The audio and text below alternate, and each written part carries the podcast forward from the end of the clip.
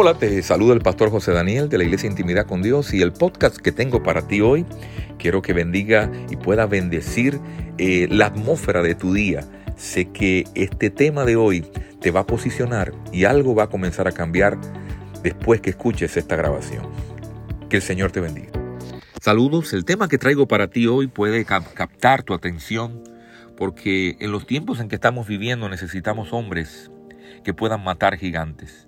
En Primera de Samuel capítulo 4 habla acerca de que el pueblo de Israel se levantó contra los filisteos, pero en el versículo 2 dice, y los filisteos presentaron batalla a Israel y trabándose el combate, trabándose el combate.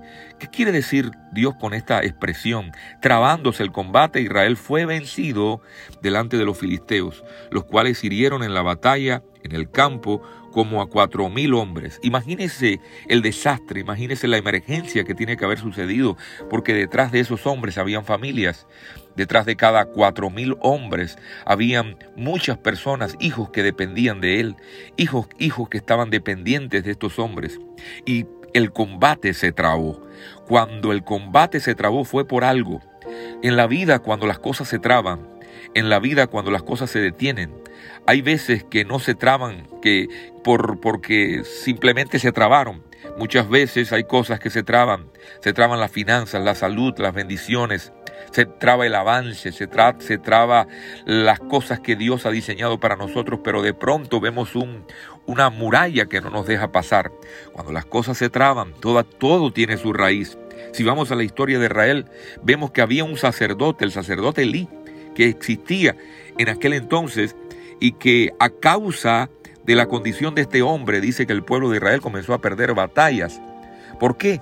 Porque desde la cabeza baja todas las bendiciones, pero también desde la cabeza también bajan todas aquellas cosas que nos detienen. Se suponía que Elí era levantado por Dios para conectar al, al, al pueblo con Dios. El sacerdote tiene una misión y es conectar al pueblo con Dios. El sacerdote tiene la misión de representar a Dios en la tierra. El sacerdote tiene la responsabilidad de interceder por los suyos. Pero en este caso el sacerdocio estaba traspasado. El sacerdocio estaba roto. El sacerdocio estaba corrupto. Dice que Elí, a causa de sus hijos, dice que comenzó a perder territorio, perder credibilidad, autoridad. Y dice que los hijos hacían y deshacían en el templo a causa de la corrupción que él mismo permitía. Todo esto, eh, todo esto produjo que hubiera un desastre en el pueblo de Israel. Todo esto produjo que hubiera un desastre en medio del pueblo y el pueblo comenzó a perder batallas. Todo tiene su causa. Nada sucede por suceder.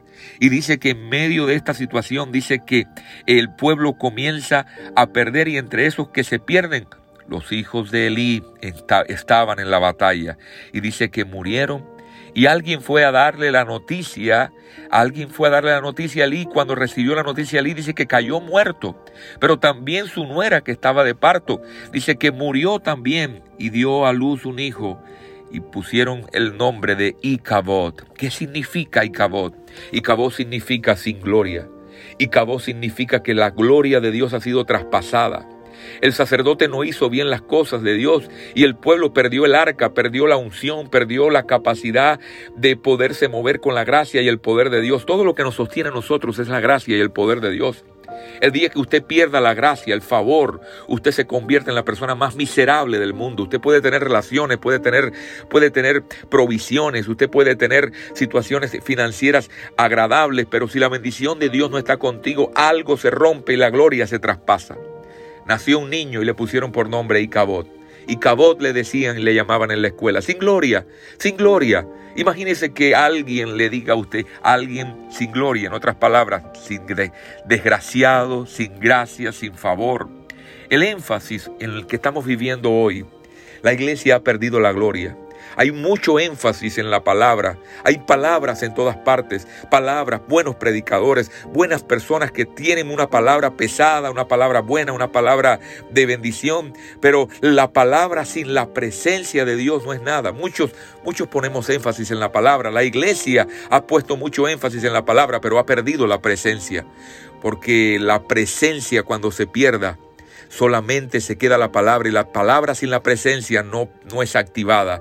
Lo que activa la palabra de Dios es cuando hay presencia manifestada en tu casa cuando hay presencia manifestada de Dios en tu hogar, en tu trabajo. Muchas veces creemos que por conocer la palabra eso nos hará diferentes y vivimos una vida destrozada, una vida llena de pérdidas, perdemos batallas, nos estancamos, algo se traba en la batalla. El culpable no es que no conozcamos la palabra porque la conocemos, pero hemos perdido la presencia. La palabra debe ir acompañada de la presencia de Dios porque nosotros predicamos desde una atmósfera y esa atmósfera es su presencia. Nosotros nos movemos desde una atmósfera, nosotros prosperamos desde una atmósfera, nosotros atraemos la bendición de Dios cuando creamos una atmósfera. Cuando se predica sin la presencia, sin la palabra, cuando en una casa, en una familia se pierde la presencia de Dios, se pierde el lugar donde atraemos a Dios, ese hogar está en crisis y la gloria, la gloria es traspasada. Dios en estos tiempos no quiere que la gloria se traspase. Cuando la gloria es traspasada en un hogar, el hogar comienza a tener pérdidas, las familias comienzan a perder batallas, los hijos comienzan a ponerse rebeldes, los hijos comienzan también a perder batallas como mismo pasó. Perdieron la batalla, Israel perdió la batalla, hubo muertos, cuatro mil hombres muertos porque la gloria fue traspasada. Oh, yo quiero en este día que usted evalúe cómo está la gloria, cómo está la presencia de Dios en tu casa.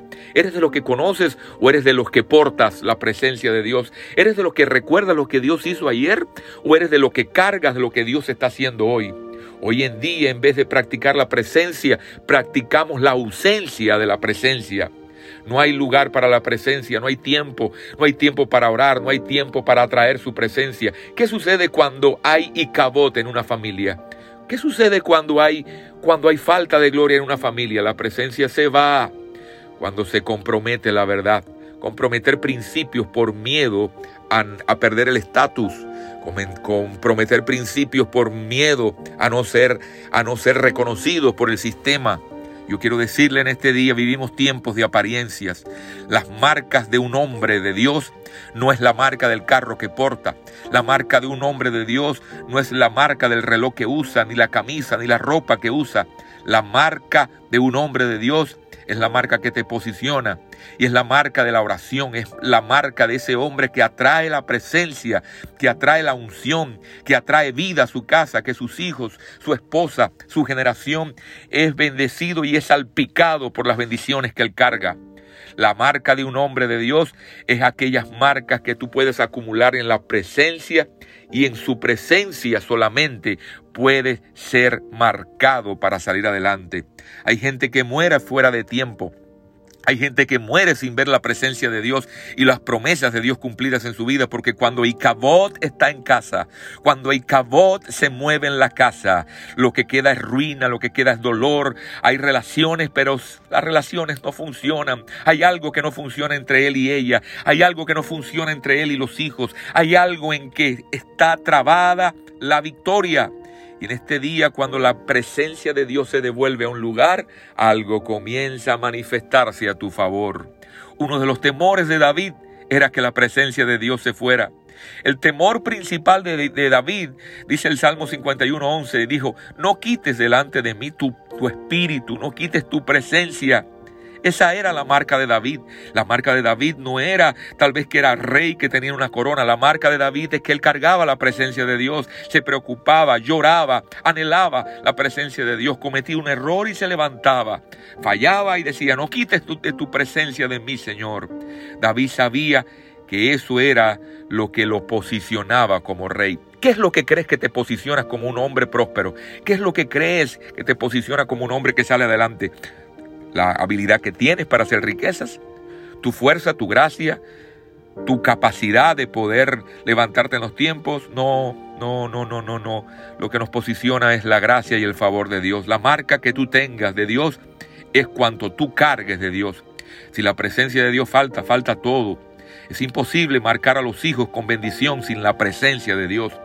Es imposible que tus hijos amen, amen a Dios si la presencia de Dios no está en casa. Una cosa es conocimiento y otra cosa es la presencia de Dios. Hay lugares donde Dios no está porque la presencia de Dios se ha ido. Isaías 61 te dice, levántate y resplandece, porque ha venido tu luz y la gloria del Señor ha nacido sobre ti. Gloria es presencia de Dios manifiesta. Gloria es la presencia de Dios caminando contigo, abriéndote puertas, desatando ligaduras del pasado y preparándote el futuro para que puedas ver que Él es el mismo ayer, hoy y siempre. Esta es la atmósfera de Dios mismo, la gloria de Dios. En este día quiero orar por ti porque yo sé que tal vez este, este mensaje, este, este fragmento llegó a tu vida en un momento determinado en el cual te estás preguntando, ¿qué está pasando? ¿Por qué no puedo salir adelante? Oh, todo tiene que ver con la gloria y la presencia. No, tú no eres Icabod, tú eres Cabot. Tú eres llamado a portar la gloria. Tal vez, tal vez eres, eres el fruto de alguien en tu generación que descuidó la presencia de Dios como Elí la descuidó. Tal vez tú eres el que dice, bueno, a mí me entregaron a mi, me entregaron a mi generación amarrado. Otros, otros tomaron decisiones a través de mí. Yo no sé lo que es la presencia, yo no sé lo que es tener a Dios en mi vida. Oh, tal vez eres el fruto de una generación que se perdió. Bendiciones que descuidaron tus padres, bendiciones que descuidaron tus abuelos. Hay bendiciones escritas en el cielo que fueron diseñadas y fueron asignadas a tu generación, pero alguien las descuidó, alguien las menospreció, alguien dijo no es para mí y pasaron por alto y hoy, hoy en día estás viviendo y en tu generación necesitas atraer esas bendiciones que desecharon, que despreciaron y que ignoraron tus generaciones pasadas. Tú puedes atraerla otra vez. Tú puedes traer a tu atmósfera las bendiciones que tus abuelos perdieron, las bendiciones que tus padres perdieron por ignorancia tal vez, o tal vez porque desecharon el consejo y la relación con Dios. Debes de marcar tu territorio con el cabot de Dios. Cabot significa la gloria de Dios, pero y cabot significa sin gloria. ¿Quién eres? ¿De los que caminas con gloria o de los que perdiste la gloria? Póngase su mano en la cabeza hoy. Quiero orar por usted. Donde quiera que estés, ponte tu mano en la cabeza. Cuando pones tu mano en la cabeza, las manos son canal de poder. Y cuando tú pones tu mano en la cabeza, permites que Dios te ministre, que Dios te, Dios te devuelva lo que perdiste. Señor, yo oro por personas que están, están expectando y están, Señor, preguntándose por qué. Hoy desato la gloria de Dios, hoy desato la presencia de Dios y todo lo que un día se perdió, todo lo que un día se descuidó y todo lo que un día, Señor, se menospreció. Hoy yo te pido que tu presencia comience a invadir a ese hombre, a esa mujer, a esa persona que está, Señor, al frente de una familia, que gente depende de ellos, gente, personas están esperando, Señor, por la manifestación de ellos. Declaro en el nombre de Jesús que serás lleno de la gloria de Dios, la presencia de Dios te alcanza, la unción de Dios rompe el yugo. Fuiste diseñado para cargar presencia, no conocimiento solamente. El mundo de hoy cree que el conocimiento es poder, pero el conocimiento sin la presencia, nunca se activará el poder. Tú necesitas activar el poder a través de la presencia de Dios. Repite conmigo esta oración. Dile, Señor Jesús, yo necesito tu presencia. Que tu presencia invada mi territorio. Que, que tu presencia invada mi atmósfera. Hoy me preparo para recibir y para, para aportar la presencia de Dios donde quiera que yo me muevo. Hoy eres bienvenido, Espíritu Santo. Bienvenida a la presencia tuya. Hoy bienvenida a la presencia tuya en mi vida. Declaro que hoy será el día mejor y mayor de los que he vivido hasta hoy, porque tu presencia hará y se hará parte de mi atmósfera. Los días que tengo por delante serán los mejores que viviré, porque con tu presencia todo es posible. Que el Señor te bendiga. Te saluda el pastor José Daniel Martínez de la iglesia Intimidad con Dios. Estamos ubicados aquí en Houston, Texas. Estamos contentos de que por medio de este, de esta, de este corto segmento, de este podcast, podemos llegar hasta ti, bendecir tu vida, bendecir a aquellos que tal vez ni nos conocen personalmente, pero un día Dios nos dará el privilegio de conocerte. Que el Señor te bendiga.